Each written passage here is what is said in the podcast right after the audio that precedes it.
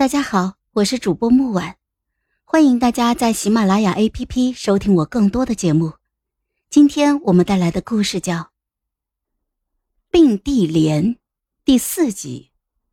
齐薇抱我好像抱上瘾了，而且从我那天在他背上亲过他之后，他就很喜欢这么突然亲我。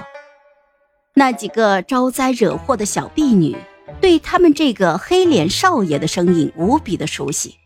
一听见齐薇的动静，就吓得一哄而散。我原本窝在齐薇怀中占她的便宜，直到她抱着我一路往卧房走，我才反应过来不对。哎哎，你你去哪儿？齐薇，呃，不是，这这大白天的，你你等。我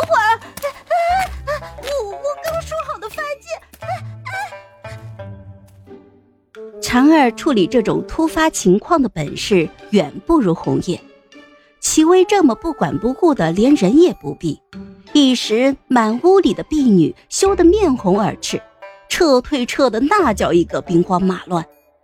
按规矩说，齐薇身为驸马是不能这么 这么临时起意的，但是自从入齐府，我就经常设计来引诱齐薇到我的房中。所以这次连婵儿都觉得齐薇如此是又着了我的道了。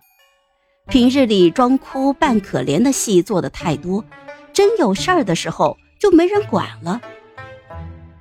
半个多时辰以后，婵儿他们几个满脸透红的进来，看着连手指都没力气动弹的我，竟然都是一脸心照不宣的偷笑，我气得翻白眼儿。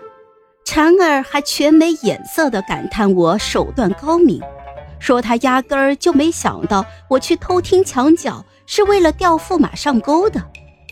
侯爷进来的时候满地狼藉，只收拾了一半。他先是怔了怔，就低头抿唇偷笑。我立刻恼羞成怒：“你你笑什么？你来干什么？”红叶笑着蹲身扶了一礼。祝国公得了几件上好的狐裘，红叶来请公主去挑选。哼，我有事要忙，你帮我挑就好了。公主的事儿不是刚刚忙完了吗？你给我出去！你你你你们几个都给我出去！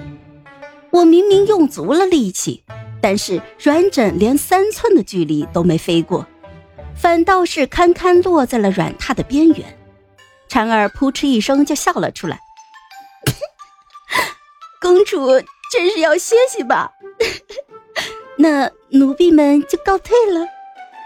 我恼羞成怒的恐吓，但全无效果，最终只得愤愤的嘀咕着骂几位出气。红叶离开之后，婵儿笑着替我重新梳好了发髻。但是言辞之间却没了方才的无所顾忌。公主，红叶可能真的有问题。高峰查到他并非那对猎户夫妻亲生。嗯，还有什么？红叶知道自己并非亲生，她是十二岁那年才被那对猎户夫妻收养的。我懒散的用手指轻敲着花垫。十二岁被收养，可我那年还不到十三，那他就只跟他的养父母在一起不到一年。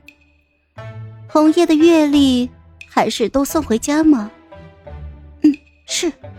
自从那猎户猎熊丢了一条腿，红叶连公主赏的东西也会换成银子送回去。